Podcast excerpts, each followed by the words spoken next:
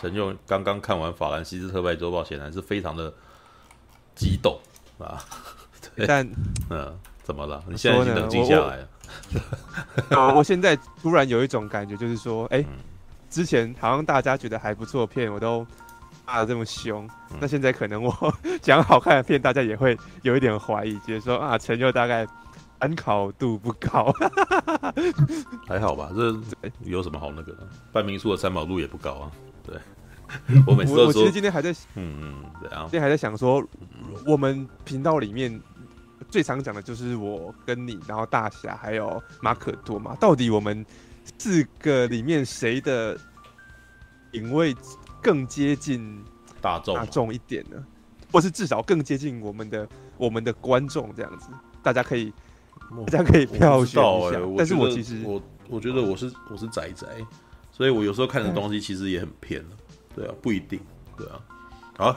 好像呃，好像蛮有趣的。但明天明天首播来来来来拜个。明天大家在那个在 YouTube YouTube 里面直播里面办个投票？你觉得谁 接近大众品味？对对对对。事实上，我觉得四个都很不像啊。自己觉得可能大侠更像一点。我觉得大侠很多时候他看片的那个眼光也是很很犀利，然后可以讲出很多嗯。即便我不见得跟大侠对同一部电影有嗯一样的感受，嗯、可是我可以我会同意大侠的那些观察。嗯，我觉得好像目前大侠可能是最接近。嗯嗯，可是那个大部分的观众会去看那《偶然与想象》吗？应该应该没有啊。但是你刚刚讲一讲，我是想看的、啊。对啊，oh, okay. 但只是 只是不一定会花想要花三百块去看的、啊。对，也许他上了串流，我会特去点来看这样子。对，就是所谓的这个什么，这就是所谓的听起来好像有蛮有趣的这样子。对，好吧。大侠很会看风向，不是啊？那个要活在对，要活在那个世界上，要一定要会看风向的。我 市场嗅觉最强。哦，好吧。我呢，我这个人一旦一向很简单，有猫有钢弹有王静都暗赞。对，好吧。看来就只好拍一部。对，王静啊，那那应该让那个什么王静演机器人。那最后也是，那可能，那好像不太行哎。啊，没有，我觉得他可能带着猫去开钢弹，这个比较哦，好像可以哦。对，就比如说让让那个什么，就是他跟猫那个什么那个一起合作，然后那个什么坐进了驾驶舱，然后去拍做人形机械人。哎，这个不是已经有？哎，日本日本已经有有这样子的片叫《机动警察》有吗？对，《机动警察》就是《机动警察》到最后就是让美少女开开那个机器人啊，对啊。这真的是那个什么？你如果看过影集版，就是真人影集版，你就会发现他的故事事实上超慢的，你知道就很很少东西，但到最后只是要集结到让这个美少女开开一枪的那种画面要出来，你知道然后可是哇，他把那个气气场拉到最后就，哇靠，开那一枪好爽的那种感觉，你知道 对啊，然后里面很多很好笑的，就是那个什么，比如说他们早上那个机动警察那个 team，他们要晨练，你知道他们就在那边搞，不知道在搞什么，然后就一群人在下面练中国拳法，你知道？然后练中国拳就在那边猫步，你知道？那个猫步是要垫脚尖的，你知道？然后那个那个那个什么驾驶员啊，他就硬要操纵那个机器人做出这个姿势来，然后就那个什么就做到这个姿势，然后被维修的那个什么的的领班大骂说：“你这样子他脚会坏掉啊！”你知道吗？但他们就是想要做出这个动作来，你知道？对，这这叫猫步，猫步就是那个什么，比如说那个。中国拳法，然后前面一直一个脚尖会垫在那个地方，但是一台这么大的机器人垫脚尖很危险，知道吗？OK，好，来看，我来念法兰西斯特派周报。好，诶，听起来也是个有趣的。韦斯安德森的东西一向都不会不会那个无聊啊。对，法兰西斯特派周报故事描述在虚构的二十世纪，一家驻法国城市的美国杂志社将一段又一段的精彩故事放送给世人。该片为。好莱坞独树一帜的风格名导维斯安德森，他是好莱坞独树一帜吗？哦，好好吧，维斯安德森所执导的第十部电影巨作，我会想说他是美国导演嘛？啊，是啊，哦，好吧，因为他风格事实上很不美国，很欧风，对，所以你讲到好莱坞独树一帜，我就觉得有点诡异，你知道吗？每次出手便成为影坛经典，其独特的拍摄手法及风格演绎，往往都能号召一票巨星前来朝圣。倾力演出安德森所塑造的奇特角色，新作同样吸引大咖影星加入，包含新生人气小生提摩西·夏勒梅、金奖影后法兰西斯·麦朵曼、金奖影帝安卓雅·布洛迪，金奖得主啊，蒂斯蒂达·云斯顿，金奖得主 看班尼西欧·戴托罗，金球奖影帝比尔·莫瑞，以及金球奖提名欧文·威尔森等，势必成为年度奖季的热门巨作哦哦，哎，真的的确是很多熟人啊，对。对，有些人总是那个，我突然想到，有些人总是会说啊，我跟那个陈水扁拍过照，我跟那个王庆拍过照，所以总是有让我有这种有即视感感觉的。我 我今天才在那个什么跟高明胜聊，就是说我最近想要写一篇那个什么，就是我在素还真，然后跟他合作的那个什么的的文这样子。对，就是我最近想要写一些那种那个制片手记的东西嘛。对，那但是也要要。就是要看时间丢，你知道，因为我如果太早讲那个什么，可能有暴雷之余，然后或者是那个什么，可能就是可能他他们最近有出那个什么，最最近不是出了预告片嘛，对啊，然后预告片又是高明正剪，然后我就想要发这样子，但是我们聊一聊就发现说，糟糕，我们两个人都技术咖，你知道吗？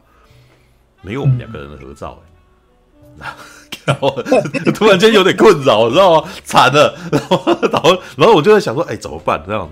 我们是要找个地方一起拍张照，知道吗？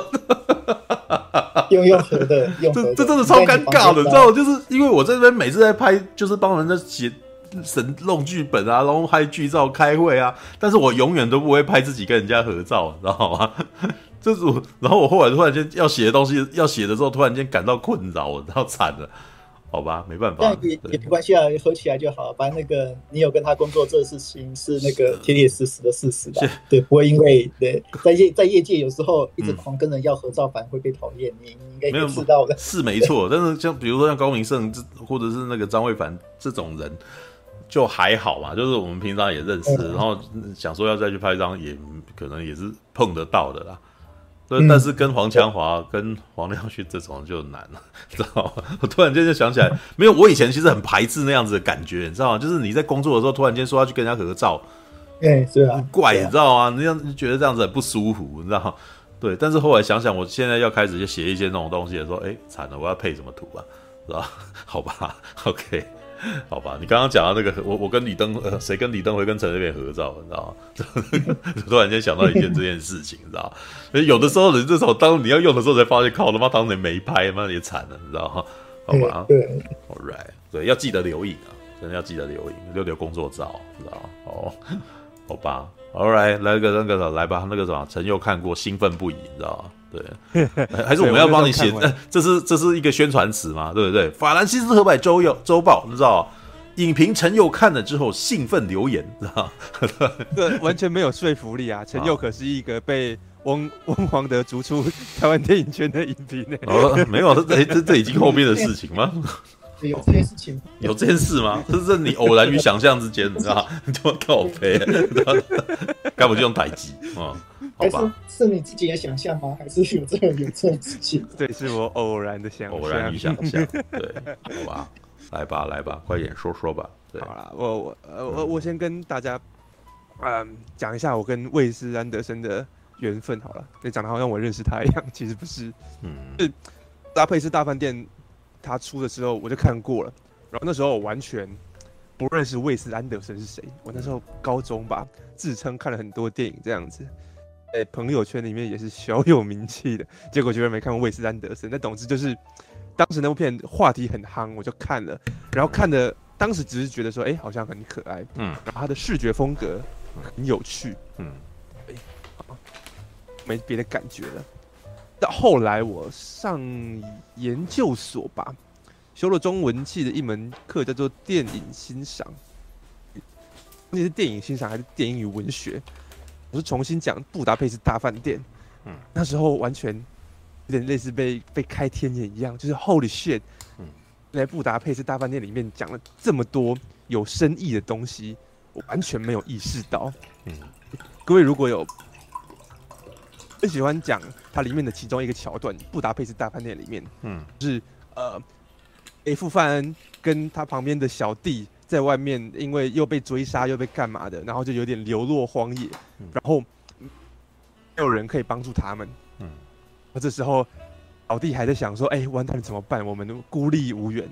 嗯”雷夫犯人就很老神在在的说：“没关系，好，嗯，开始打电话，然后打电话，嗯、的过程就开始跟那个小弟讲说：“你知道一个人如何能在演出前一天拿到托斯卡尼剧院首页演出的前排座位吗？知道如何才能安排皇家萨克逊的画廊风馆包包场欣赏那个挂毯的典藏展吗？嗯，又如何能在周四预留一个切兹多明尼克餐厅的贵宾席呢？”哦，他就接起电话，嗯，如果各位有记得。嗯，部电影的话，中间接下来就是那一段很有趣的，嗯、就他打给一个饭店经理，然后跟他说，呃、我要开启这个铁十字钥匙联盟这样子，嗯、然后接下来就一个电话，饭店经理接着一个饭店经理这样打过去，然后最后打一打，终于找到当地的人可以帮他们了，然后就解决了那一个暂时他们呃在荒野孤立无援的危机。嗯，然后一段戏其实很有趣的是，看为什么这些电店从业人员，们可以彼此帮助，嗯、对，难道不是我们彼此竞争？然后呢，你呢，最好就赶快死一死，这样子，你的客人才会变成我的客人吗？嗯，事实上不是这样的，因为对于饭店从业人员来讲，能让客人满意是比生意好还要更加重要的，嗯、能让客人哦好的服务，这是身为一个服务员的使使命感跟职责。然后为了这个职责，大家可以放下成见，放下利益，然后彼此结合起来，互相提供支援跟协助。他们不是被金钱给奴役的一群人，他们是有他们的理念跟理想的。嗯，然后这个理念跟理想，甚至可以包括你会看到《布达佩斯大饭店》里面部电影，为什么这个雷夫凡他可以一直得到大家的尊重跟大家的帮助？因为那份理想。让他不管在对待任何人的时候，都是可以遵守承诺，然后平等的看待每一个人，所以别人也愿意给他信任。嗯，好，这是他坚守他的原则所得到的，大家彼此间的关系。好，其实这部电影，那部电影就是在讲与人的重视。好，雷夫帆那样子的理念，然后他对待人的方式，就是打开人心的一把钥匙。如果有记得的话，在那部电影的最一开始，是一个女生坐在一个挂满钥匙的墓碑墓园前面，开始读这个故事。嗯，好，你你看那部电影，其实就是在讲人与人之间的关系。这是我后来发现，就是惠斯安德森他对于理想的世界，然后对于人怎么样是一个理想的相处方式。嗯，这是他的一个想象。嗯。各位，最近正好就是法兰西斯特派周报要上映嘛，嗯，然后我最近就开始去把一些在更早以前我可能还没看过的卫斯安德森的电影都便都追起来这样子 哈，嗯、然后也去看了很多评论。By the way，嗯，进迪士尼家上面有好多魏斯安德森的电影，嗯、很多你现在都找不到的，什么《海海人生》啊，《天才一族》啊，上面都有，对我吓到。那总之。嗯，对，好，然后我看了那些评论，我就发现说，其实，嗯，你在网络上看到大部分的人，他们关注斯安德森，都是在讨论他的视觉、画面构图。你看他至中，然后他对对称有一种执着跟偏执，对不对？然后他的呃色彩很鲜艳啊，跟童话一样。然后他的那个场景，很多时候都是用微缩模型弄出来，然后我感觉很可爱的感觉。嗯，我。似乎鲜少人会注意到这件事情，就是卫斯安德森他讲了什么故事，他想要传达什么。对，嗯，各位如果还记得《全知道》这部电影的话，嗯，不知道各位有没有印象？最后那个男主角是怎么解决这个危机的？男主角是怎么让一个邪恶的小林市长，嗯，突然拥有同情心，然后决定不要再屠杀狗狗的？嗯嗯，那小男孩，哎哎。有人知道吗？没有，我在听你讲。那个，我我有看过，但是 我忘记了，不好意思的。我我觉得这是一个很重要的重点。我当时带着当时的女朋友去去看这部电影的时候，我就一直跟她强调这个。嗯，全知道最后阿帕瑞是念透过念牌剧来唤醒小林市长沉睡已久的人性。嗯，然后他才决定下令说好那项很残忍的计划终止类的。嗯，你看，会诗，然后因为同时也是文学，然后或是你可以说艺术，些就是也能够直接触碰到人的感受与情绪的，然后将前面讲的那个魏斯安德森对于理想的想象给散播，然后呢，升值进人心的一个媒介。嗯，你看，你看魏斯安德森的这么多电影里面，什么每一部都是故事中的故事。嗯嗯，你看《天才一族》就是这样一个。类似自传性质的一本书，翻开，然后开始有一个人讲故事，才开始演电影。嗯，对。然后《布达佩斯大饭店》甚至更屌，它是一个女生在墓园里面读一本书，那本书里面是一个作家在讲他曾经遇到一个饭店里的老人，然后那个老人跟这位作家讲述雷富凡曾经的风光，布达佩斯大饭店曾经的风光。嗯，因为嗯，是安德森他也。范他的电影里面都有一种，嗯，你会觉得好像有点荒谬，有点可爱，可是又有点淡淡的哀伤。最后，你虽然知道他是喜剧，虽然知道他的电影很可爱，可是其实电影看完之后，你总是会觉得，哎、欸，好像怎么有点，嗯，喜乐参半的感觉。嗯，那个哀伤是来自怎么呢？那个哀伤是来自于一些好像很有人情味、很可爱的故事，然后我们看着。魏斯安德森里面的每一个男主角都是，他们似乎在抵抗着大人的世界，他们不想长大，然后他们想要自顾自的去追求他们向往的的东西，他们的理想，或是嗯，追求自由。然后呢，这些人都需要跟现实去对抗。嗯，魏斯安德森透过故事中的故事，告诉你说。这些还愿意坚守自己理想的人，这些童心未眠的人，嗯，那已经好少了。我们好像只能在文学作品里面，在书里面才能看到，嗯，这样子的一个想人格，或者说理想的一个故事所在。嗯，是为什么他的影好像都喜乐参半的感觉？那一方面。那个哀伤是，嗯，这些都已经不存在了。我们向往的那种美好的人性、美好的世界，早就已经过去了。美好的年代早就已经过去了。嗯嗯，只能在书里面看到。它基本上对于现世来讲是一个虚幻的存在。嗯，可是另外一方面又有一点小庆幸，是说幸好那些有血有肉、有温度的理想，都还至少还存活在文学之中，然后至少都还被我们这些少数。哎，这件事情的人在继续传颂着，嗯，我只要他还没有完全消失，只要还有一小部分的人记得他，那么好像人类的希望就没有完全失去一样，嗯，是魏斯安德森在从布达佩斯大饭店之后，然后到全知道，到现在的法兰西特报，嗯，法兰西特派周报，好，慢慢浮现出来的一个人文主义精神，他在以前可能比较讲。比较多家庭啊，嗯、可是你看，其实那个精神是类似的。以前就是，哎、欸，这些，我我我觉得这件事很有趣哦。这点只有黑暗的网友注意的比较多。嗯，卫斯安德森的主角永远都是生活在黑人家庭里面中产阶级的男性。嗯，好，嗯，然后这些呃故事就是讲他们好像有想要做什么事情。然后他们要去做，然后只是呢，因为这东西太不切实际了，太带有太多幻想跟跟他的童心在里面，所以有的时候你会觉得，哎，好像这件事很荒谬啊，嗯、对不对？就是例如说像《海海人生》里面那个比尔莫瑞，呃，自顾自的要要弄那个看起来很很鸟的纪录片，嗯，然后旁边的人都被他搞得七晕八素的。另外一方面，他又觉得这些人很可爱。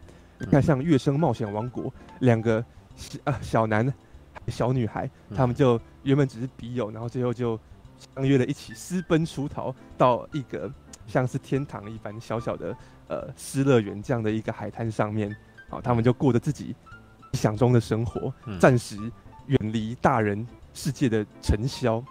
嗯，对他种浪漫情怀，就是慢慢延伸到我刚刚讲的他啊。去看待统治社会的时候，所展现出来的人文主义精神，就是说，我们应该我们的生活应该是怎么样的？我们身为一个人，应该是怎么样的人才叫理想的人？然后是一个什么样才叫理想的世界？嗯，如果我记得《布达佩斯大饭店》的话，里面的雷夫凡他呢，不管到哪里，他都会哦，我要喷香水这样子。嗯，然后呢，在监狱里面也是在读诗，然后呢，呃，在逃狱的时候也是出口成章就念诗句，然后还骂他的小弟说：“你为什么没有带我的香水？”嗯，对于这个人来说。不管在做任何事情，任何时刻，我都必须保持自己的格调、跟品味、跟原则。嗯，是《布达佩斯大饭店》里面的雷夫凡的那个角色，也是是安德森他理想中的人该是什么样子。嗯，就到了《法兰西特派周报》。嗯，《法兰西特派周报》这部片很有意思的，首先是它的形式。你以前看魏斯安德森的片。会很清楚的感觉到有一个倾向，嗯，他很喜欢分章节。我刚不是讲完他的影都是可能电影里面有一个人在看一本书，然后从这个书开始讲那个故事，所以都有章节，有没有？就 Chapter One，然后干嘛干嘛的这样讲下去。嗯，我们在《兰西特派周报》里面，它不是用章节了，它是对有点像专题，嗯，因为这整部电影就是一本杂志，嗯，就是可能会告诉你说，哎。第一小段是，呃，可能欧文威尔森写的一个小小的呃旅游笔记，这样三百字，然后就是一个小小的短篇故事。欧文威尔森就开始对着荧幕前的观众讲说啊，这个小镇怎么样，怎么怎么样。然后接下来可能下一段又是呃，就真的像在看杂志，你知道吗？你就翻过去，哎，又是另外一个专栏，然后这里面是哎一个女记者在写她呢遇到某一个艺术家，然后那个艺术家怎样怎样怎样。嗯。好，他他玩了这种形式，就是，呃，看了一个报道说，斯安德森他很喜欢，前小时候很喜欢读《纽约客》这本杂志，嗯，然后他其实，哦，《法兰西特派周报》就是要致敬，嗯，《纽约客》那份杂志，那份杂志让他读到很多小故事，嗯，一这部电影是这样的一个说故事的方式，它。甚至不是像以前一个故事，我分章节讲，它是呃呃大概四五个小故事这样放在里面。那他用呃是你好像在看一篇一篇的题报道这样子，嗯，哦，然后每可能每一个故事都是他会告诉你说是由一个由某一个作家，然后针对某一个主题，嗯，然后然后有着不同的文风写出来的故事。那虽然每一个故事看起来就是。杂然陈列，你也感觉不出有什么明显上的主题的联系。可是其实这些故事都各自用自己的方式在回应那个怒的宗旨与理念。嗯，然后这就要讲到我当时电影一开始他开始讲说啊，这个法兰西特派周报是怎样怎样怎样啊，哦，我就笑出来了。喂，这部电影也仍是在讲魏斯安德森理想中的世界，然后。而且这部电影是完全毫不避讳的，嗯，直接把他内心中的幻想给上演了，告诉你说，《法兰西特派周报》是一个，呃，原本在美国的一个啊报社下面一个老板的儿子，他呢自愿到法国去拓展市场，嗯，他到法国从一个小小的可能呃国际刊物做起，然后变成一个很大的。销量很好的报社就是法兰西特派周报，然后这个法兰西特派周报呢，他们呢会探讨世界政治啊，然后高级通俗艺术啊，什么什么，然后人文啊，品味什么都探讨，嗯，然后呢销量还非常好，里面的作家呢，哦，每一个都会受到总编辑的尊重，总编辑会尊重他们的创作权，然后甚至给予他们自主创作的空间，你要写什么就写。好，甚至中间有演一段说，哎、欸，为每一个作家都自己的主题啊，很就是写了很多这样子，然后发现哎、欸，这样子我们要出一本刊物，好像纸有一点点不够了，好，页数太多，然后他们在讨论说，哦，我们要删减谁的文章，到最后，嗯，伊尔莫瑞演的那个总编辑他就叹了一口气，嗯，就说，谁的文章都不删减，好，然后呢，把。广告拿掉一些吧，这样、啊、靠背、哦、还是要出，这不可能的、啊。对对对，这不可能。可是这完全就是一个，嗯，住家一个对理创作有理想的人，他在想象说，如果一个完美的好报社好会是什么样子？因为我刚刚讲的那种情况，基本上就是出版业者跟文字创作者他们梦想中的状况。你看，我们可以自由自在的写我们想写的东西，嗯、然后呢，总编辑超尊重我们，而且我们写出来之后还销量超好。这是这是啊，好了，我我这是一种童话风格，对，这是一种童话，你写给大人看的童话。对，好，威斯安德森的片都充满了视觉上充满了童话风，为什么呢？因为它本质上它就是想要讲一些大人世界里面的童话。嗯，然后嗯。这部片里面也是跟我觉得跟刚刚大侠讲的那部很像哎、欸，嗯，目前会看到有一些评论者开始把这部片这两部片拿起来比了，因为法兰西特派周报也是三个主要的故事，三段主要的故事这样子，嗯嗯嗯，然后然后这些也都是在，例如说第一段故事是讲说，嗯，一个监狱里面的艺术家，嗯，然后呢，他呢遇到了。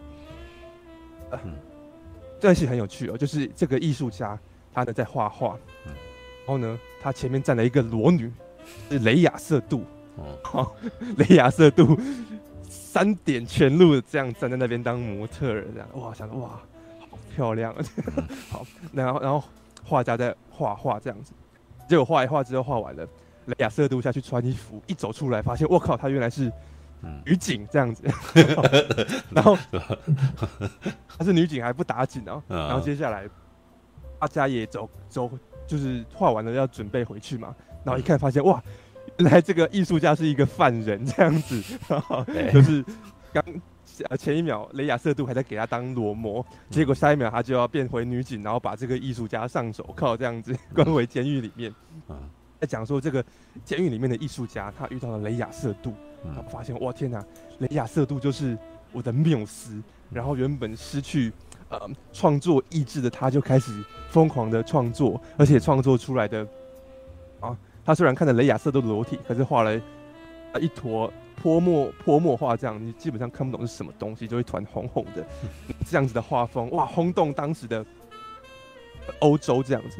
他的那个时间设定是设定在二战后的法国，嗯。如果嗯，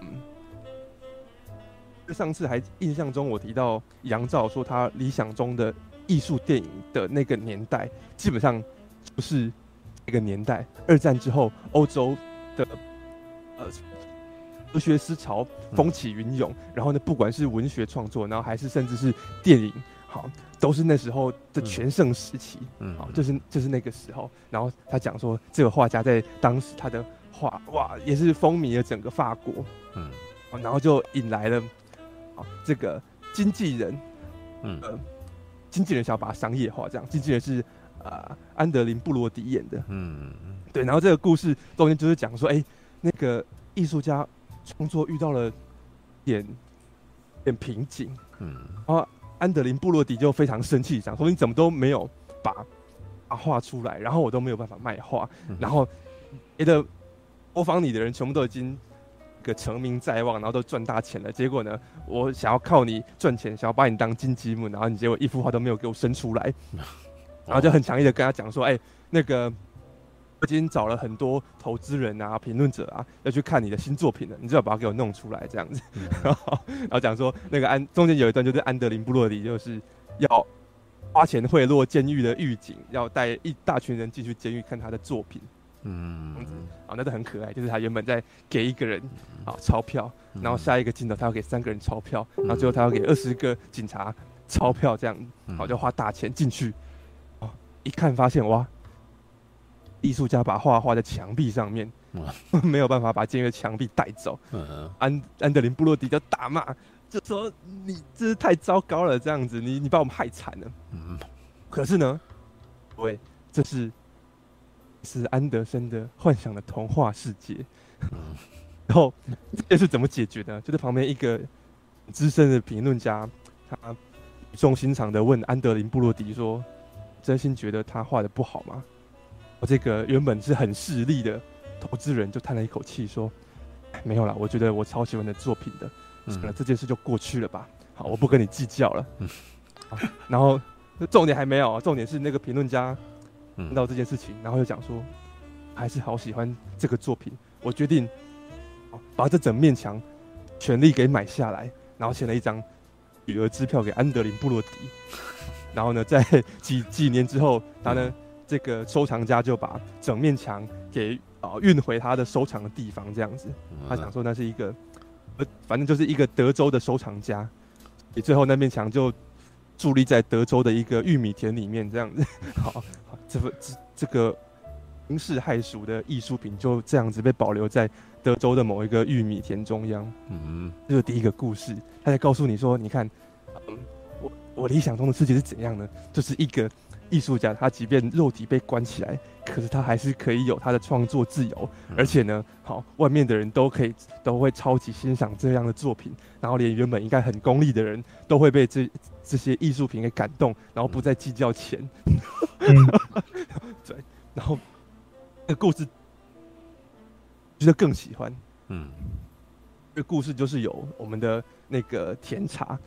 伊摩西·夏勒梅演的，而且讲说，呃，那个那个年代，法国不是有很多，嗯，多革命啊、抗议啊，嗯，所以如果去看《戏梦巴黎》的话，嗯，巴黎初体验大概就是那个那个期间，就是那个啊年轻人都很疯狂，然后会上街，然后可能还用障碍物堆起来，然后在街上当成那个呃社会主义革命那时，对，就是他好，他们他们会上街跟。啥这样子互互干之类的，他在讲那个时期。然后呢，摩西夏勒梅就是群年轻人当中的类似一个头头，嗯，一个女记者去记录这件事情。那刚开始也是很有趣的一个，就是讲说，哎、欸，呃，他去奉命去记录一个大学生的抗议。然后大学生抗议不就是代表学生要跟学校抗争吗？嗯，一看，哎，学学生怎么跟学校抗争呢？是啊，学生派出提摩西夏勒梅，然后呃，校方派出一个老师，两个人下激扬棋这样子，看谁下赢了这场，用下激扬棋的合理方式 来进行抗争。什么？好，好，而且呢？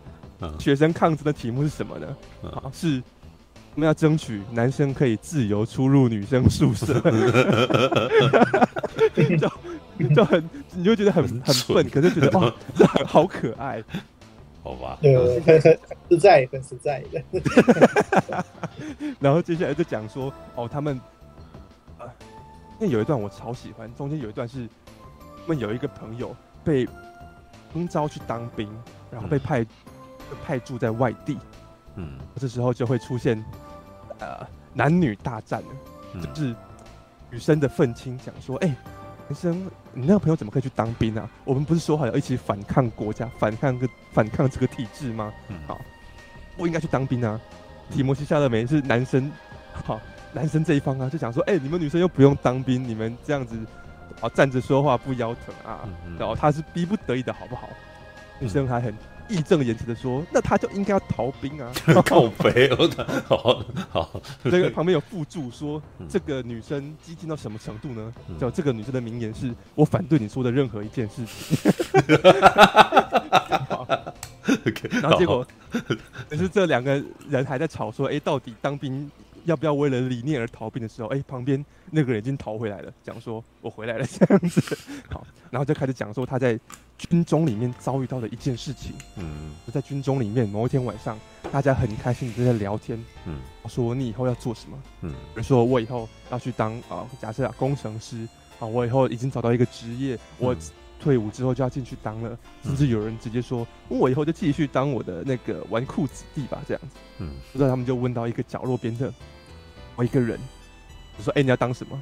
嗯，那个人，我流下了眼泪，然后讲说：“要当一个抗议者。”我无法想象，我要在父母的那个大人世界里面，我嗯活下去。我无法想象，我长大以后会变成他们那样子。然后这个人就跳楼了，靠北。这就是为什么那个提摩西夏勒梅的朋友，他看到这件事情之后，就决定好逃兵回来这样。然后接下来就是讲到哦，他们接下来又要进行另外一场抗争，就是已经不是学生对呃效仿的，是年轻人对抗市政府这样子。然后也是一样哦，那个场景就是呃在一个街上，然后呢学生用很多废弃物堆起的高墙，然后另外一边可能是荷枪时代的警力，好，然后但是呢，嗯，他们双方的对峙怎么去决定谁对谁错呢？好，是。大西洋棋这样，好，好，然后提摩西夏勒梅这边摆一个棋盘，然后下棋，然后呢，这个下棋的位置到那边，警察看到之后，就会用无线电传回市政府，市政府那边有专业团队在跟提摩西夏勒梅这样对峙。好扯，妈的，好，很幽默。好了。傻的可爱，这个世界本身就傻的可爱，对吗？好，对，最主要是接下来就是个来记录这件事的女记者，嗯，觉得哎、欸，看提摩西夏勒梅跟那个女生愤青两个吵成这样子，你们明明就是同样一起站在街头上抗争的同一方啊，而且甚至他可能感觉得出两人对彼此还有一点点火花，啊，我在讲一个前面他们一个小故事，就是。这两个男女水火不容到什么程度呢？嗯，提摩西夏勒梅在他们的基地贴了一张啊，例如说某个呃畅销歌手的海报好了，嗯、你就你就想象假假设啊，假设他贴了 Beatles，假设是这样子，嗯，然后呢，这个女生过来就把 Beatles 的海报撕掉，然后换上一个呃伟大的政治呃政治呃思想领袖之类的，就换上去，嗯，嗯提摩西夏勒梅就说：“哎，你干嘛撕我海报？”这两个人应该是可以。并存的、啊，对不对？畅销歌手，啊，跟这个呃呃伟大的哲学家，真的是可以并存的、啊。那女生就说：“行，好，他是呃是畅销歌手，他背后有很有钱的那个财团负责当他的经纪公司，然后那个财团背后是腐败的国家权力，所以呢，今天呢，这个歌手他只要每唱一个音，西非就会有一个小孩饿死，所以呢，他不能在这个墙上，两个人就会这样子斗嘴，嗯。”然后那个女记者看出他们两个其实虽然在互相拉扯，好像说哇，我们政治理念上不同，可是两个人好像有火花。嗯，然后这个记者就看一看，就突然觉得啊，这群小孩真的是有一点幼稚又有点可爱，然后就出来，然后还数落了那个女愤青一番，说啊，你你不要这么，你不要这么。就是愤世嫉俗啊，然后其实、嗯、呃，你现在看到的都是你的眼界还太狭隘了，嗯，啊，然后就对这这一对年轻男女说，我去做爱吧，这样。的，好，然后接下来就是有一段，就是那段我觉得很有王家卫的感觉，就是那个女愤青很帅气的骑着机车，然后背后是摩西夏勒梅环抱着那个女愤青，然后两个人在机车上，然后前进，然后旁白是提摩西夏勒梅写的诗。嗯，说我们像是彗星一样急速前进，啊，直到银河尽头之类的这样子，我觉得哇，那段好屌，嗯，然后那段的最后就是讲说，哎、欸，提摩西夏勒梅后来去搞了一个地下电台，结果呢，呃，地下电台好像出了一点故障嘛，嗯，也是一个幻想啊，啊，就是那个电台一故障，然后整个法国的人全部都哎、欸，怎么收音机没声音了？嗯嗯，这群啊。呃今年他们的政治理想正被法国的每一个人听着，所以然后提摩西夏勒梅就要上那个爬上那个基地台吧去修东西，结果呢就不慎意外，提摩西夏勒梅就死了。嗯、这段故事就是这个女记者她呢在记录纪念呃提摩西夏勒梅，嗯，那个我还记得很清楚那一篇。我不是说那是有点类似一个专栏一个专栏的感觉吗？嗯、提摩西夏乐梅的这个专栏叫做“诗与政治”。好，好，嗯，告诉你说，哎、欸，比于李斯安德森来讲，重点不是政治，重点是诗。我们怎么用诗的精神去在政治上做改变？嗯嗯，在威斯安德森的眼里，或者说呃，在故事里面那个女记者的眼里。这些很激进，可是充满热情的年轻人，他们虽然看起来好像有一点，嗯，就是，嗯，他们的这些抗议的行动都是很可爱的。然后呢，他们是一群很有希望年轻人。然后我好喜欢他们，所以呢，我觉得在我眼里，这个女愤青，然后提摩西·夏勒梅的这些行为，也是我好喜欢，我把它记录下来，然后这是成为啊一个专题报道。我希望把他们的故事写给全世界的人看。基本上三篇故事都是这种感觉。嗯，对，然后我就觉得说，嗯，我看了一些评论啊，一定看过的人，他们讲说，我觉得这次法兰西特派周报好像有一点松散。讲了很多个小故事，嗯，然后都没有一个主轴，嗯，可是可能我比较幸运吧，我正好上了那一个课，然后正好开了一个天眼，对魏斯安德森突然有一个新的理解，就是他想要讲什么，他用这些方式去表达他所理想中的世界，然后，呃，兰西特派周报就是一个是一个理想的总编辑，然后底下有一群理很。是有抱持有同样的精神、同样理念，嗯的群，嗯。国家，然后他们呢去记录一些很有理念，然后符合这项精神的这些小故事。这个这些小故事组起来，就是魏斯安德森觉得说，啊，这样的如果世界真的是长这样子的话，这个世界该有多美好。嗯，一个人都充满了品味、跟理念、跟热情。然后这是一个自由、平等、博爱一个世界。你看，为什么他特地讲说那个总编辑是从美国到法国去的？美国就是一个很资本主义的国家啊，但是呢，这总编辑不要，要当总编辑的人不可以这么资本主义，他应该要保持着 自由、平等、博爱的的精神来创办一份报纸，来把某些事情让大家知道。他甚至嗯，连一开始有一个小小小的。好，我刚刚讲的一个小小的呃，没有那么长的一个故事，就是 类似旅游周记。好，嗯、有欧仁威尔森这样子，欧仁威尔森就会骑着车，然后到处跟大家介绍说：“哦，这个啊，这个村，嗯，村落里面啊，这个小城镇，好，大家的生活是怎么样的？”然后就看到可能有人在啊，上某一个时间一到，大家就会出来，然后开始晒衣服这样。嗯，然后你会觉得说：“哎，那个。”他介绍的那个城镇好有人情味，然后好美好，嗯，可能是呃，在每一个城市都想说我要赶快忙着现代化，然后我要盖很多很多高楼大厦，然后铺很多大马路。呃，年代里面那个村子里面还保有着人生活的气息，嗯，我我都觉得说，嗯，看，是安德森他可能拍这种。政治隐喻非常明显的，非常明显想要讲某一个想法的电影，例如说《全知道》，嗯，嗯，例如说《布达佩斯大饭店》，他很明显的告诉你有一个理念，嗯，想要让你知道。是事实上，在魏斯安德森之前的作品里面，在拍的都是一些家庭内的纷争，家庭里面的嗯悲欢离合之类的，嗯。并不代表那之前他并不在乎这件事情，那并不代表他在这之前这些事没有想法，是在，是对他来说那些作品是用另外一种方式在向观众们呈现一些有很有人性、很有人情味的人，嗯，他们的这些心理活动，他们为什么悲伤，为什么忧郁，都是。这个艺术家好想知道的。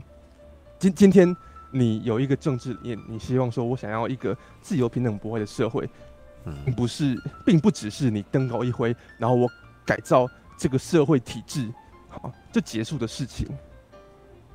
今天你的这个思想很深化，代表着你对于你有着一种很深层的爱，嗯，那可能做任何事情，他们的生活的一举一动，他们。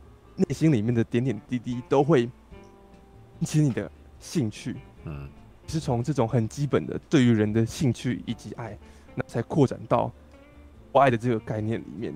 所以为什么他在那之前拍很多关注家庭里面发生的这些小事的电影？这是为什么在兰西特派周报好像后面的三个故事都有一个很主要的呃，例例如说政治理理念也好。呃，例如说一个想法也好，可是前面就是一个记者，他呢走访这个城市，然后带你看这个城市的每一个角落，因为那每一个角落也也都是记，也都是记录着人的生活，然后那些都是曾经活生生的人在那边待过，嗯，那也是嗯历史的一部分，那也都是我们所钟爱的呃可爱的人性的一部分，嗯，这这是我看完整部电影之后，我觉得最厉害的一件事情。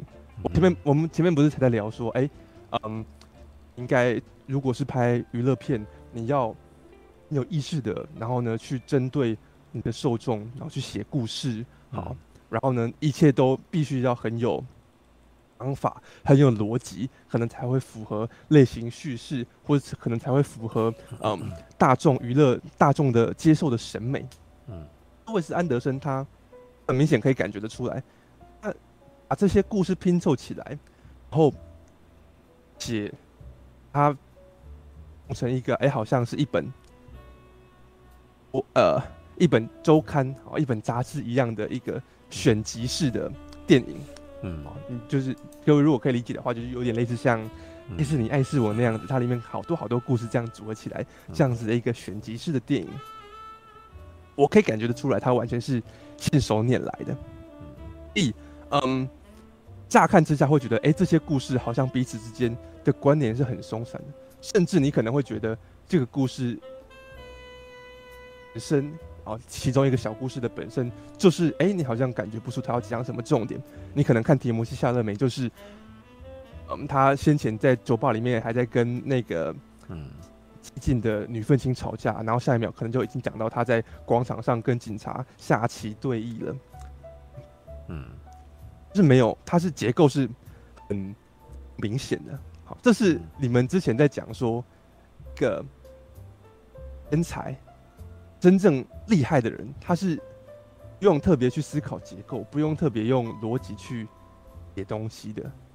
他们可能很自然而然的可以写写出这样的一个剧本，写出这样的一个故事，然后彼此看起来，嗯，抓不到，你抓不太到它的结构。可是它里面的每一个元素，它里面的每一个故事，它里面的这些角色，全部都是符合这个作者想要传达的中心思想。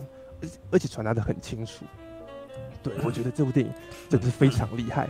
嗯，在这部电影的呃最后，他其实也有告诉你说，这部电影好，里面演的这一本法国呃法兰西特派周报，这本周报就是法兰西特派周报的最后一刊了。嗯，而总编辑已经死了，接下来不会再有法兰西特派周报了。嗯，这些故事都是收录在最后最后一本。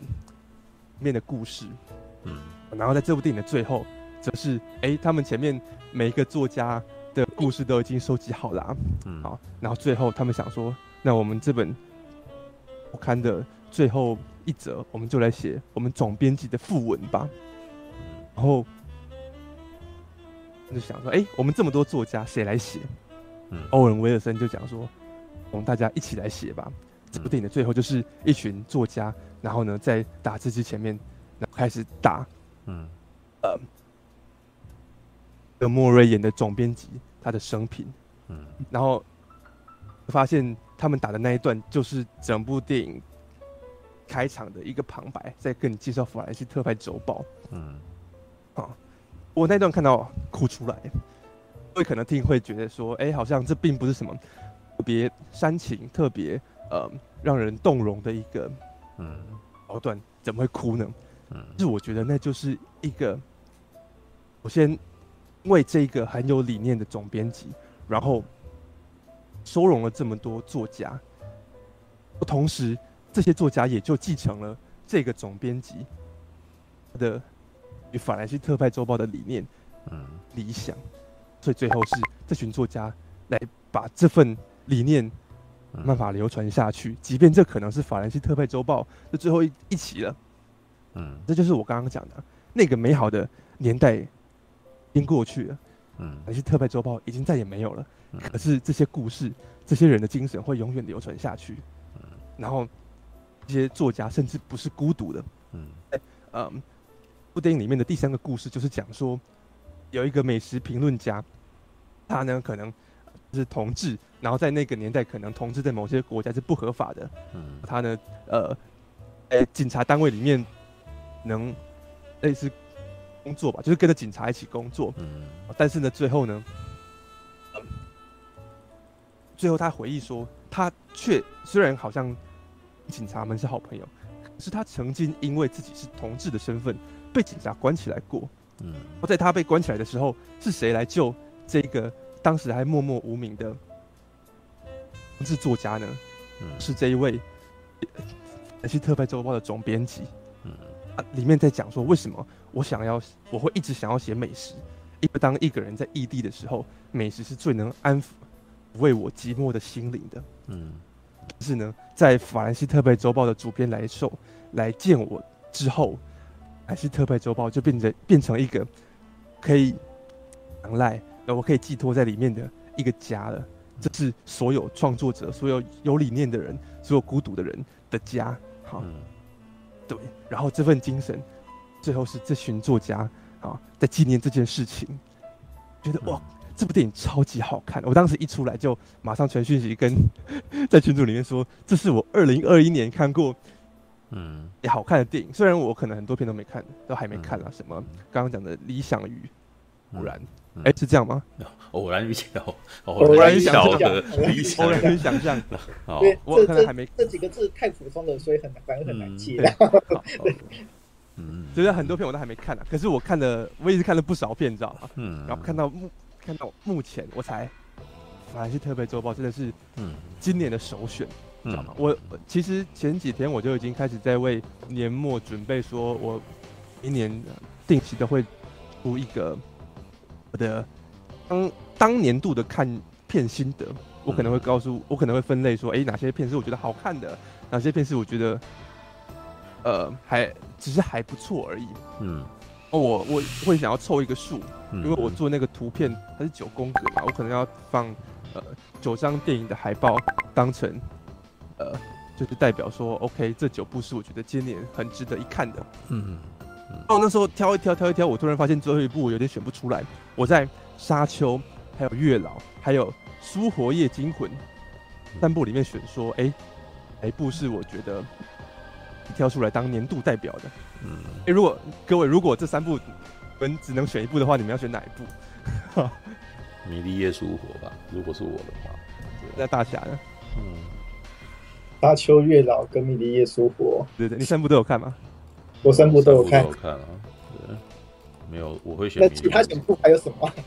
我比较想知道你其他九部的东西。嗯、其他九部、哦，我来。哦，你们想要听吗？那我现在就可以开始讲。对，因为因为其实因为那个，你只要你只要讲片名就好。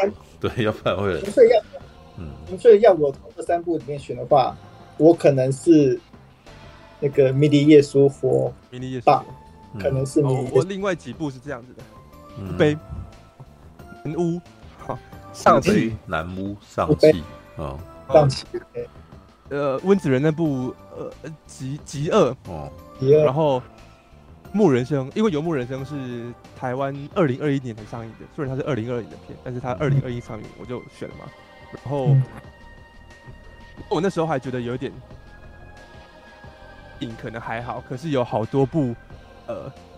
动画啊，连续剧我觉得还不错，我也把它纳进来了。那动画连续剧我还选了，嗯，哥吉拉奇异点，然后奥数跟一巧计程车，嗯，然后就是最后，然后有一个选择沙丘啊，月老跟迷离夜苏活，要选哪一部呢？那要那要看你自己本身在在那个什么选的时候的点在哪，因为这三部片的那个什么特点不同，对。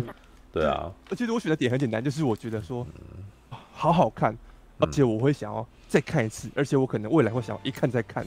嗯，然后这三部片其实我有一点觉得说，他们好像都还差一点点才到那个超级哇，好好看，我好喜欢的那个点。对，所以我很好奇，嗯嗯，我是处选的迷离夜苏活吗？迷离不是，但是我标准不是所谓的一看再看哦哦哦，那是而是而是一个所谓的让我印象极之深刻。哦，是，是，是。那如果你要我从这三部片去选一部的话，我选《迷离夜苏活》的方式是因为它的技法真的很厉害哦。对，而且他的技法打动我，然后我到最后会觉得哇，耐人寻味啊。然后这故事让我越看越想看啊之类的。啊，月老的情况是情感渲染力强，嗯，对，所以我出来以后绝对是会推荐他。但是当然，如果你要，他跟《迷离夜书活》差异是，《迷离夜书活》是比较核心的，他是给《迷离夜苏活》是一部给那个什么喜欢看电影的人看的片，《月老》则是一部给大众的人给大众看，他们应该都会觉得这部片蛮好看的片。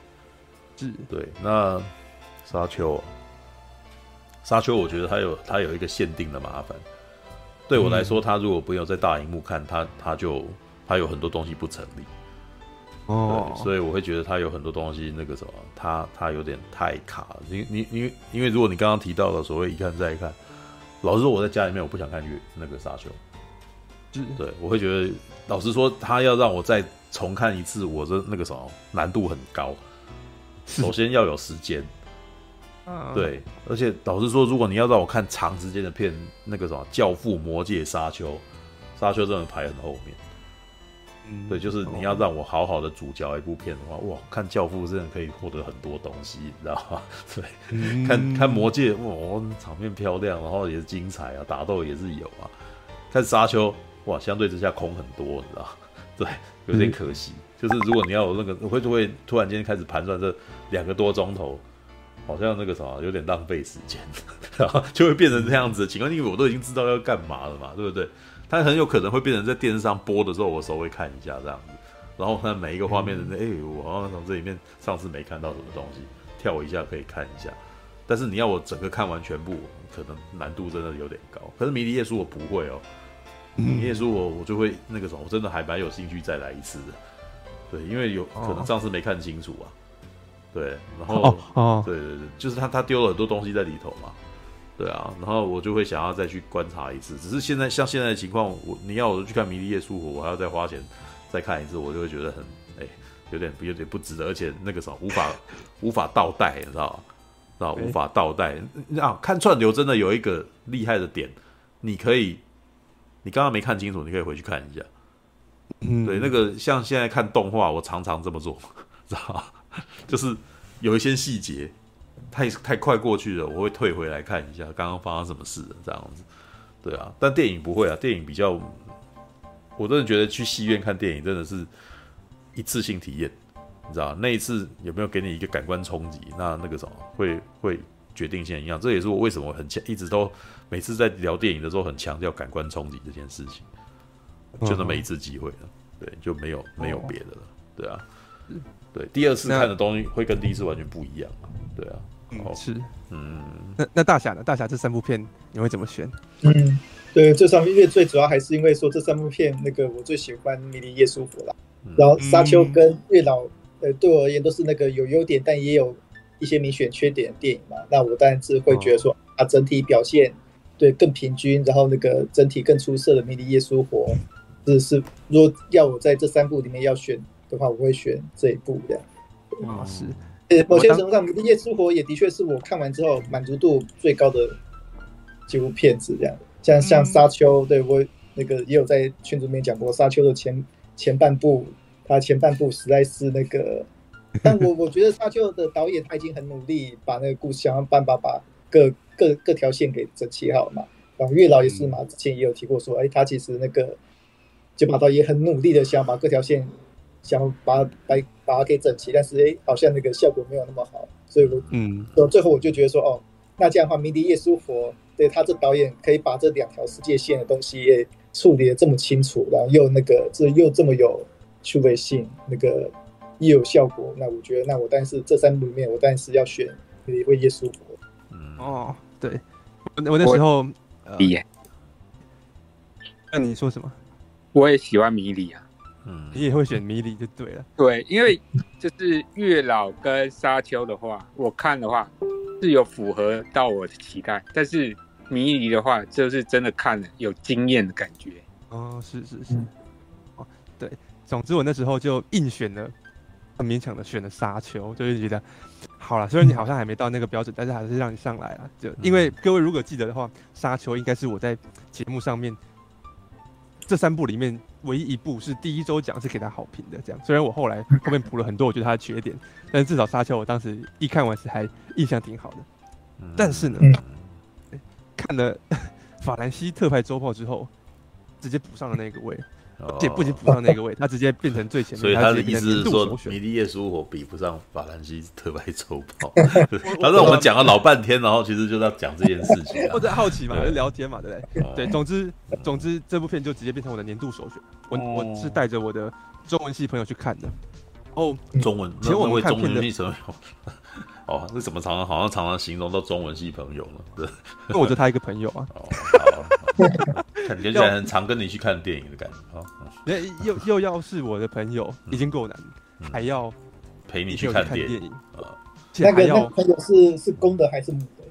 是是公的，是一个这样子。公的，好了，没办法，要找母的那个什么，真的是不容易啊。他也有同样的困扰，因为他当时去看了南屋，带她男朋友去看。她男朋友是一个原本是学理理工，后来去当警察的一个男人，这样子。嗯，那个那个理工男警察，看男巫看到睡着这样子。嗯，就他就再找我去看一次这样子。就是我们以前的模式都是，例如说他看看一部片好看，然后他带我去二刷。嗯，然后我看一部片好看，我再带他去二刷，然后他然后带他去看。那这样这这样还不错哎，这样这这样子看电影朋友还不错的，对。对，请让我那个把我之前功德海姆的发言那个先取消，但是 也收回去的。对，因为好，然后再小小说一下，在更之前，我可能带当时的女朋友去看，然后他们可能没没感觉之类的。嗯，哦，是你你跟不对的人去看那种口味很偏的电影，然后你出来发现哇没有共鸣，这其实会有一点点寂寞，因为你带人去看电影，你就是想要不寂寞啊。嗯，那他是少数，我可以找到一个，哎，好像我们这个。品味都还挺相近的，然后也可以聊得起来的。嗯，我们看得懂的片，彼此也都看得懂。嗯，另外一个就是前女友了，这样子。嗯，对，就是前前前女友这样子，也是品味挺相近。嗯，只能跟他出来看片，不是很有，不是很愉快。那个那个前女友是公的还是母的？没有，不是什么。好，然后总之我们平常都是嗯。这种一个人看完之后再带另外一个人去看，然后少数像这种我们两个都很有兴趣的才会一起去看。嗯，是，这是第一次我们两个看完之后拿出来，嗯，我们相约说，如果你要二刷，你找不到人陪，那我再陪你去二刷。这样子。那很好啊，那终于遇到了一个那个二刷。对啊，而且，哦，嗯嗯，因为这部片真的是曾文清喜欢的电影，真因为首先他的的那个内容。丰富程度是很足够的，嗯，那他如果，嗯，啊，杂志里面的每一个故事，然后包括杂志外的总编辑跟作家们的关系，嗯，这这这几段故事，然后都要可以阅读出一点东西，代表说其实作者在里面放了很多巧思，我如何去塑造这些人的言行举止，然后我如何去描写他们的故事，那个内容是很丰厚的，嗯，之外，嗯，因为它是有点类似说。我把一个杂志的感觉拍成影，然后里面所以口白很多，旁旁白也很多，然后而且甚至呢，任何的作家他们里面的那些文字都是有一点点文学性的，嗯，有时候是他们可能甚至开始直接开始写诗，好，或者写一些你不太确定是什么意思的一些独白啊或陈述啊，好，但是有也有一点点难度的，嗯。那然后再加上这个形式也是挺新潮的。你如果去让一个习惯看娱乐片的人来看这种选集式的电影的话，他们可能会有点不耐烦。然后里面还是又是一堆人在讲话，他可能就睡着了，这样子哈。所以从这点来看的话，那《法兰西特派》就真的是文青会喜欢的片，对不对？一方面我们看得懂，而且我们还看得出里面的一些趣味跟况味。然后再来，因为我们看得懂，别人看不懂，所以我们又可以有一些文青的 那个优越感。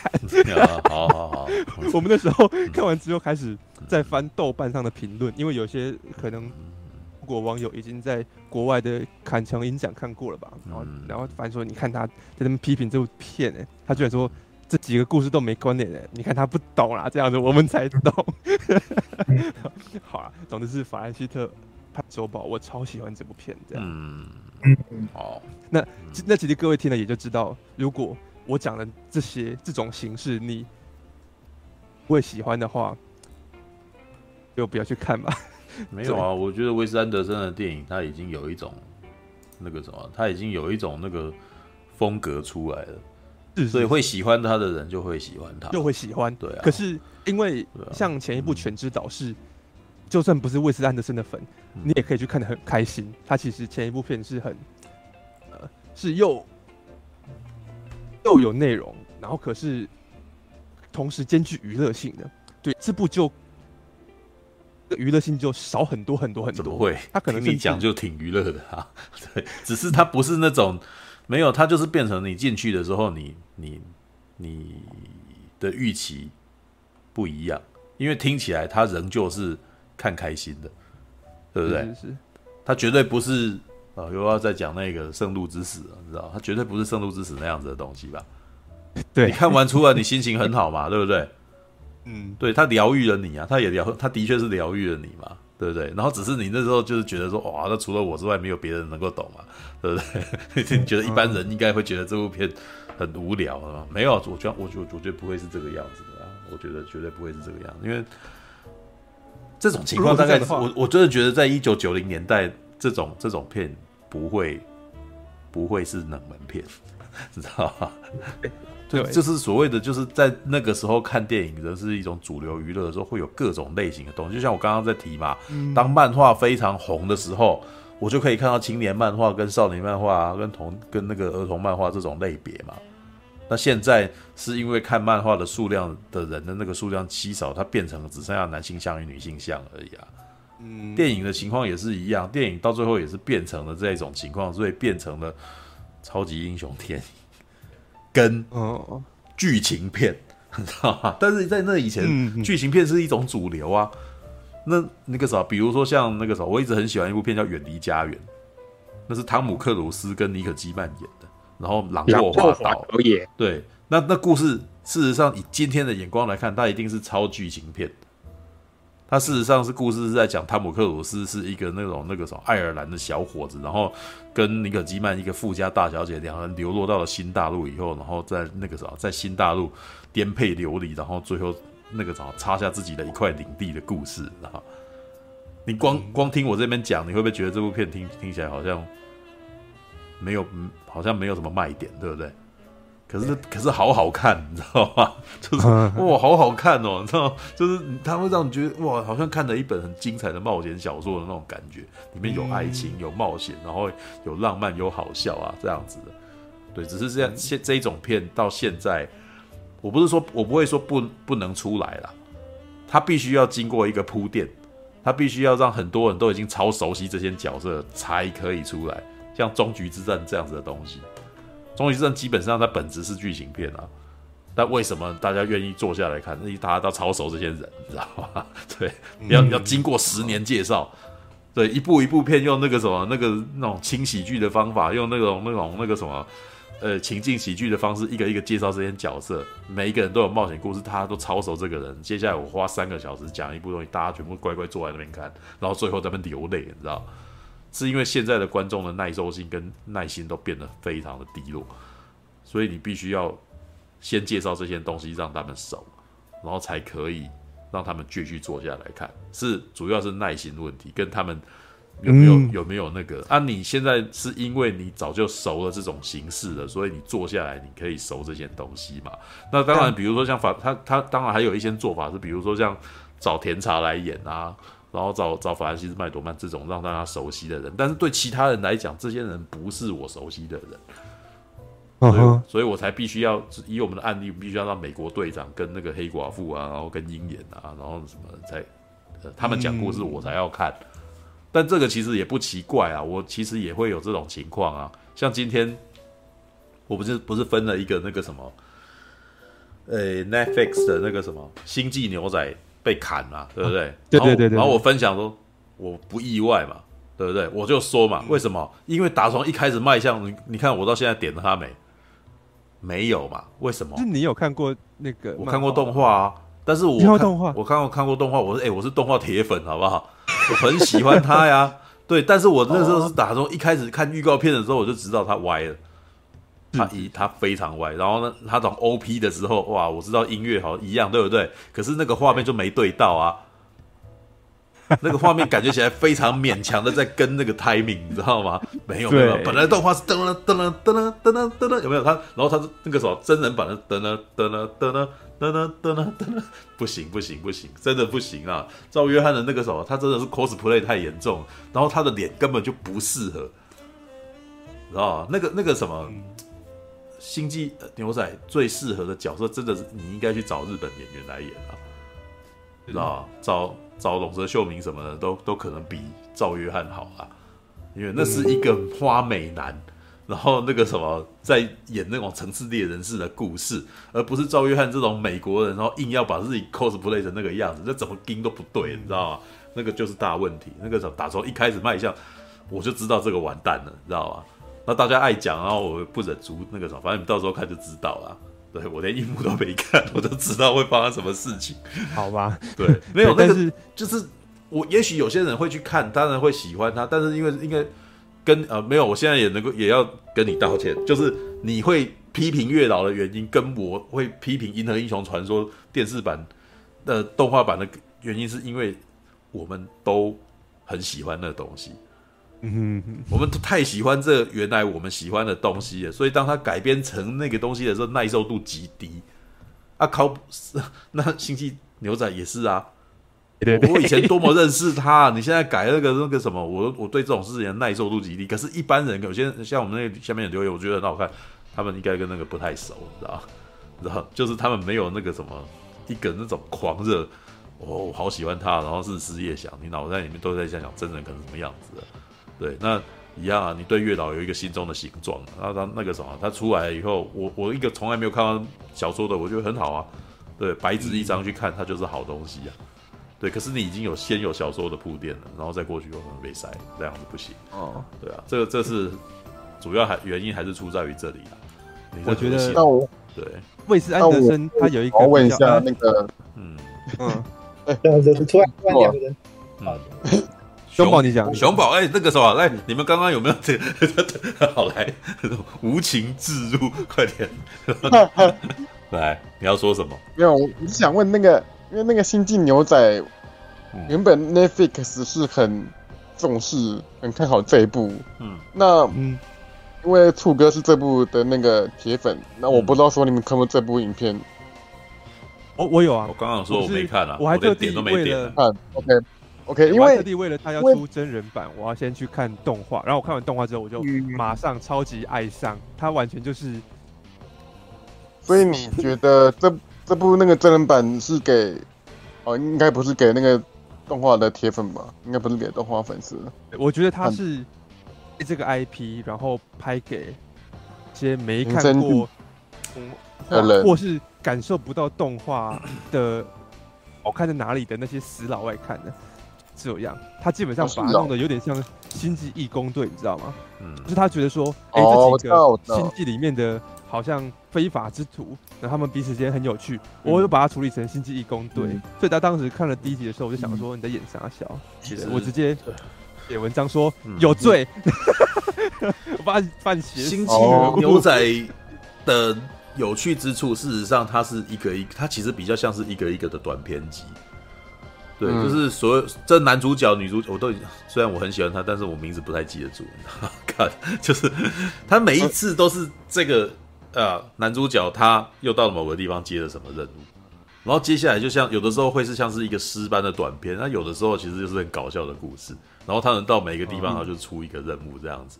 然后这个任务本身会是一个那个啥，你你就会觉得啊，它其实有点像单元剧。你这样子看完，你就会有一点有有点感触什么的。然后有的时候有一集有可能会某一集是很纯然的动作演出，像是他会突然间进入类似那种香港那个舞那个什么枪战片的那种场场景，你知道吗？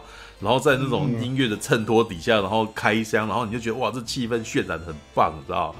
因为这个导演后来去有有被邀去做那个《Animatrix》里面的其中一集，那一集就是那个《银翼杀手》风格的那一集啊，他就在讲一个侦探，然后那个什么要去调查 Trinity，然后结果 Trinity 来那个什么，哎发，然后吹那个啥，当他调查到 Trinity 的时候，两个人逃，那那波是不是在火车里面呢？对，在火车里面，然后遇到电脑人嘛，结果那个可是因为这个侦这个探员这个侦探，他毕竟不是。他毕竟不是那个可以对抗电脑人，就是他最后最后牺牲生命，然后用他自己仅存的那个，然后跟对他开，就是一个小小，就是一个小小的对抗，对抗这个什么权权威威压的一个小反击。我作弄了你一番，这样、嗯、虽然我死了，但是怎么样？我你被我玩到了吧？然后我死了。嗯，对他其实，所以那个时候他要讲说，他是最接近那种黑色电影风格的那种那种 style，你、嗯、知道吗？是对。那你如果要讲说，对于那个什么，如果他是针对粉丝向而做的，要去再做新的东西的话，绝对不是拍真人版。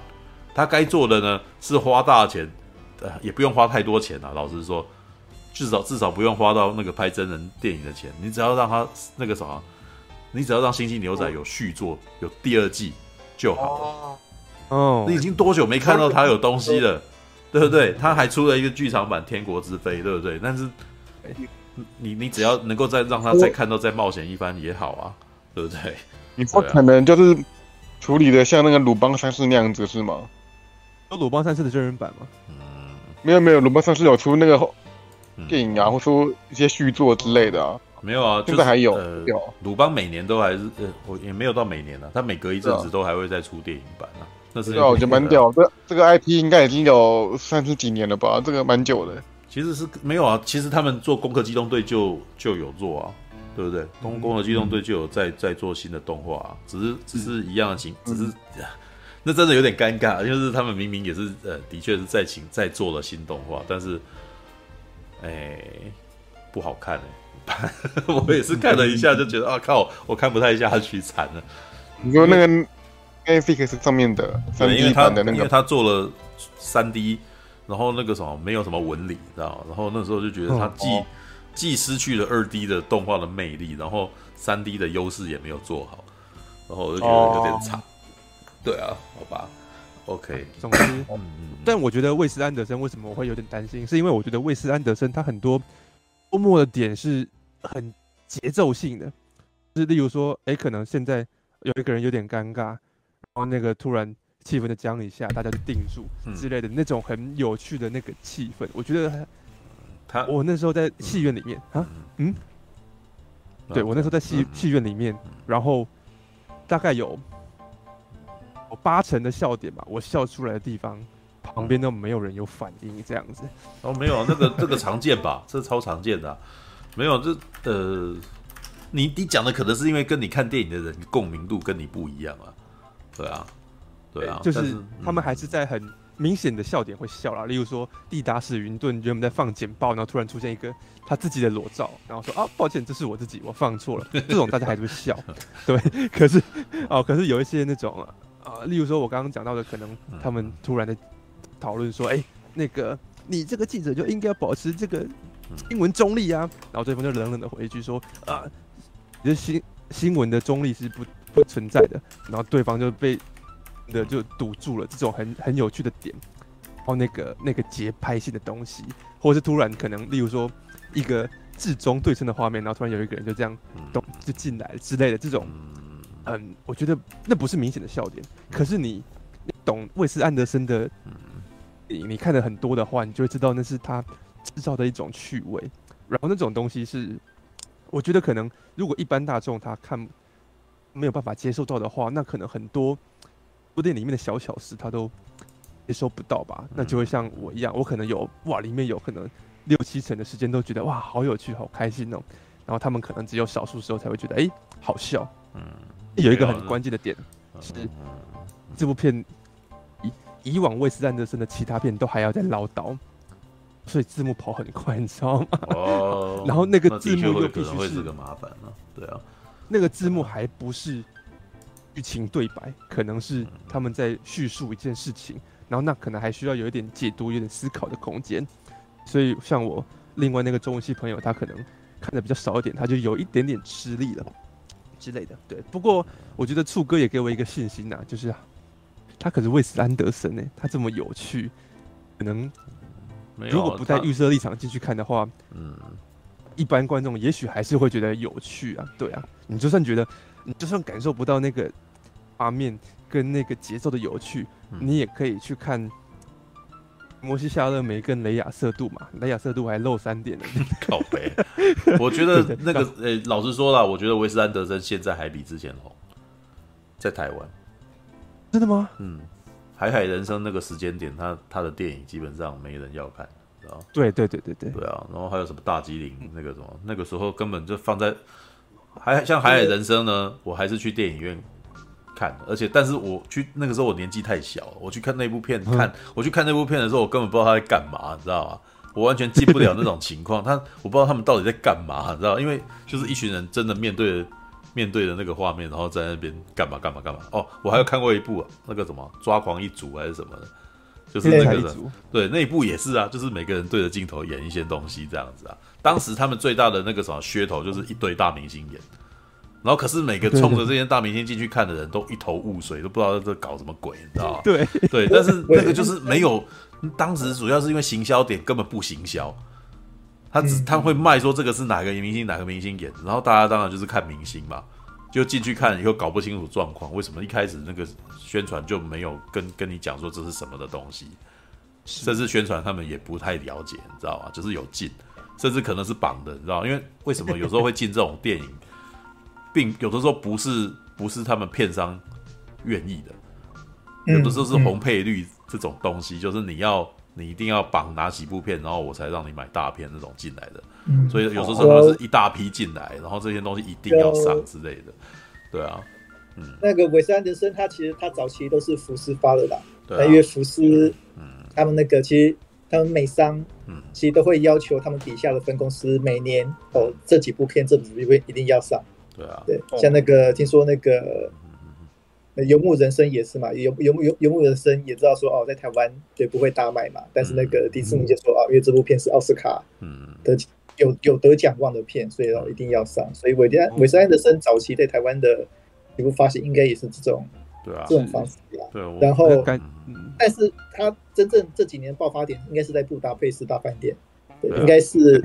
他累积到这样慢慢累积了好几年，就是真的就是像苏学勇讲的，一开始其实根本就台湾根本就没人知道他是谁，慢慢累积，慢慢累积，然后突然那个布达佩斯那一年，哎，突然爆发起来，然后开始很多人说他是哦至中至中狂魔，至中狂魔。没有这个很这个很明显就是这个很明显就是在发行的这边其实是有去有去那个什么嗯。在会针对他的特点去做宣传，然后当然会吸引到，不然你怎么会听到“至中狂魔”这样子的说法？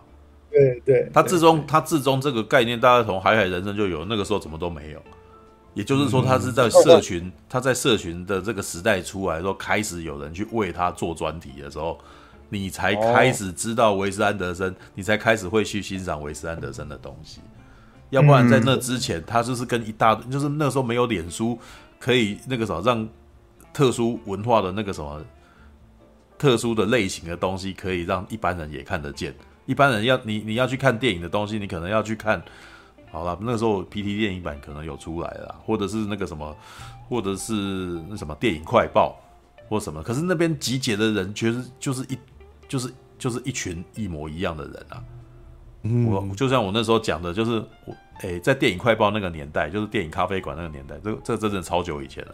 膝关节还叫二十一度 C 的年代，然后那个时候我有讲过啊，那个时候那个什么最大的闹版事件是马来貘在跟人家争论那个什么休杰克曼跟那个什么，哎，那部叫什么？哎，保罗沃克谁才是新世代的当红炸子鸡？那你你觉得在这一种对话里面会有人写，会会有人写这个什么维斯安德森吗？啊？你是说，那个时候最常看的就是维斯安德森的片，看不懂烂片这样子。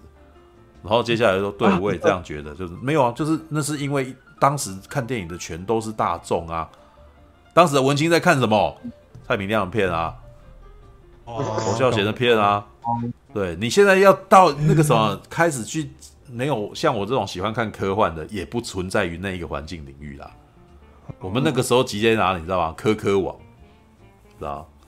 科科网，然后或者是那个什么，呃，叶吕华老师有写这个专栏，但是那个时候也也还没有在网媒上面看得到哦，或者是新建学院的 PTT 的那个什么的那个小群，你可以看得到那个对话，那群东西是不会放在电影咖啡馆啊，然后电影百汇啊什么的留言板，那是一群大众会集结的地方，所以一旦有这些内容，他就立刻被刷掉，知道吧？现在是因为那些大众都不去那里了，现在他们那些大众有一些社群可以去了，对，那还有看电影的人也没有那么多了，那这个东西才慢慢露出来。对，开始有人操作，然后就是那个什么，有这个东西出来。对，这我觉得这个是演变，这是社群演变了。那所谓现在的大众社群在哪里？漫威电影啊，对不对？那就是美漫啊，对不对？但是也老实说，我觉得也开始慢慢吞流行了。电电影打从那个什么疫情开始以后，就开始不是主流的东西。知道，就是不再是大众会去的地方，所以所以，如果你从这几个月来看，就是比如说像今天今这个礼拜，你还可以，我们还可以聊到法兰西斯特派周报，就是因为这个礼拜没有巨大的电影。哦，是，去年的呃，也不要讲去年，前年的这个时间点不是这个样子，就是就是现在的大片很少，你可能两个月才一部大片，是吧？嗯，就是因为大家也不敢拍了。啊，所以才会有那个什么叶朗的写的那一篇啊？为什么红色追击令在那个什么，在电影放映业气虚体弱的时候趁虚而入，知道吗？对，嗯，okay. 好吧，对，其实今天我去成品看的时候，还是几乎是满座的这样子，我们差一点就要坐到第一排去了，嗯、所以我觉得啊，也算是蛮有信心的。那、嗯、如果、啊、如果对啊，嗯，以前都对卫斯安德森不熟，但是至少这边，然后我觉得我。至少可以帮大家抓出一个脉络，进去看的话也不至于会看不懂，觉得无聊啊。对啊，那里面有一个只有一个小小的，觉得要改善的地方。嗯，里面伊亚瑟度都全裸露三点了，然后蒂达史云顿也是露阴毛啊，金童一撇这样子。嗯，提摩西夏勒梅居然没有露鸡鸡，这真的是不行。提摩西夏勒梅 是谁？想看喽。他之前在那个好像哦。用那个桃子打枪打枪，好像没有，也没有露，也没有露了。对啊，露，好吧，都已经拍到说这么想看他露啊，从浴缸出来，好吧，然后还遮，我想说你遮皮遮。哦，好了，你看屁看啊！欸、你们在娱乐片，各位看娱乐片的，你们在娱乐片里面可是看不到雷亚瑟度的裸体的，零零七可是雷亚瑟度可是不会裸体的，这是看艺术片的一个小哦，好吧，小福利我不嗯啊。哦，好了，我没有那么在乎雷亚瑟度裸体，然后我我要在那个陈佑，你有看过那个当蓝色那个？哎、欸，你说蓝色是最温暖的颜色吗？对对对对，我告诉你，我蓝色是最温暖的颜色，我还特地去网络上找到了，他们把里面所有性爱场面都截取出来，剪成一支的小短片，下载在手机里面，随时可以看。你只有看短那个截取的，还是没有看整部片的？对。我曾经试图把整部片看完，但是 到那那这样子跟你刚才讲的理论互相矛盾嘛？你 哎，可是我如果没有我如果没有浸泡在文艺片的那个圈圈里面去读相关的文章，我怎么会知道蓝色是最温暖的颜色？这部片呢，对不对？呃，好像有点怪怪的，为什么？对对。我这周看的两部片，我觉得很有趣，一部就是法兰西斯特派那个。内内露出来的时候，我都没办法认真看内内，因为它的画面太美了，嗯，然后画面有太多细节，然后有太多对白，我要去读，我就必须要赶快看对白，然后再看一下内内，然后赶快看一下画面，这就是对白，然后再看一下内内，这样子，对，就是它的好多东西可以欣赏，里面甚至让内内不是重点了。另外一部有趣的片是泰 Titan 那部片，嗯，片是这部片超级无敌痛苦，看了会超级觉得说哦。我为什么要花钱时间折磨自己这样子？他好不容易有内内出现，你想说，哎、欸，可以看内内吧？如果没有，内内也开始流出黑黑的液体之类的。哦、oh、no，我连看内内都不行，这样子。只是看了两部有很多内内，但是。但是其实也都没爽到的片，这样子啊，没有。可是我看，我想要爽一下，我不需要看那个，我后来都不会想要从这里面去找这个嘛。这你是多哎、欸，那个是我们以前很难看到 A 片，我们才会这么容易兴奋，你知道吗？就是就是在以前九零年代的时代，没有那么多没有那么多资源可以看，好不好？我们对啊，主要是这些。都是那个国际知名大明星的内内嘛，这比较有感觉，比较有价值，这样是不是这样？重点是 我最近有时候，我最近会认真的把一部一片可能嗯前前后这样都看过去，嗯，然后有时候就会一边一看一边想说，首先那剧情都好蠢啊，这不是应该是要让我觉得很心灵受感召，然后我就有情欲的一部片吗？可他们的剧情都蠢到我看一看就。那你是说 A 片吗？A 片啊，我就觉得说，没有没有没有没有没有 A 片，很多时候都故对 A 片有的时候也是故意故意要做的很好笑的，是吗？没有，主要还有几个原因啊。你你可以这样想啊，就是他们想要弄到很那个，其实时间上也不容许，或者是他们资源也不是很容许。那可是做一些很愚蠢，然后让你就直接被你就被逗乐的，那就真的很蛮好笑的，所以就达到双重娱乐啊。这情欲就被打断啦，就是没有啊，就直接跳转，直接快转到那个抽插的部分，你就有情欲了。因为 A 片本来就不是让人没有人从头看到尾的，那一部多长啊，三个钟头，知道吗？对啊，之前有说过，我是一个很重情境的，你要把那个情境弄没有啊？那你要自己想象一下，那个时候你你要你要解决的时候，你应该是想要快一点，你怎么可能会在那边看三个钟头？你浪费你人生哦，知道吗？那更别提有些 A 片是八个钟头长，你真的要看完八个钟头吗？对啊，总之我最近看日本的 A 片，就觉得觉得，首先它的那个剧情又蠢，然后它的那个有时候它的定位，然后它拍的其实没什么美感，你知道吗？我就觉得说，嗯、啊，没有办法引起有太多情欲，反而是艺术片，它拍的挺好看就不说，它光是可能情欲镜头就拍的很唯美，然后我就会觉得说，哎、欸，这个才是我想要看，然后我看了会觉得很开心的。东西，我觉得我我自我自己觉得那个啥，有有些裸露画面太过唯美，我不会有什么情欲。对，我觉得有时候说太美，有说美到某种程度，我就已经觉得这东西跟跟性欲没关系。对啊，哦，对啊，那那个时候有说可以去看女性向的 A 片，哦，对对对对对对对对，有日本的女性向 A 片就一直给我拍男优啊。哦，是的，也没错。对，但是没有，但是。对，那那要看女，那要看日本，因为日本的男 女男性像 A 片，其实基本上透露出一种形象，你知道，就是虽然女女生可能都会觉得这边物化，但是那真的是给男生看的。男男生在看到那个情况的时候，他们多半你你知道，他们就只是想要看到的部位都是女生的某些部位，或者是某些体位这样子啊。嗯，对啊，是是，对，那没办法，我我可能嗯，这样，嗯，但主要这主要是那个啦。所以，既然陈佑知道对自己的那个兴趣不在这边的话，那就不应该从日本 A 片寻找。当然，你想要的情侣，当然你也可以更进一步的自己试看看去做啊。不然如何？很多人的创作不就是因为我觉得说线上没有，我要制造一个嘛？对啊，哦，对啊，我为什么当 YouTuber 还不是因为我觉得线上没有一件东西我要去做呢？对啊，那你你那你的创作的来源从哪？不然你卡在这里干嘛？对不对？很多时候你不就是创作的来源，不就是因为你欲求不满，觉得世上为什么没有，然后你就去弄吗？战士，战士，一群善良的战士，战士，正义在你的热血中修。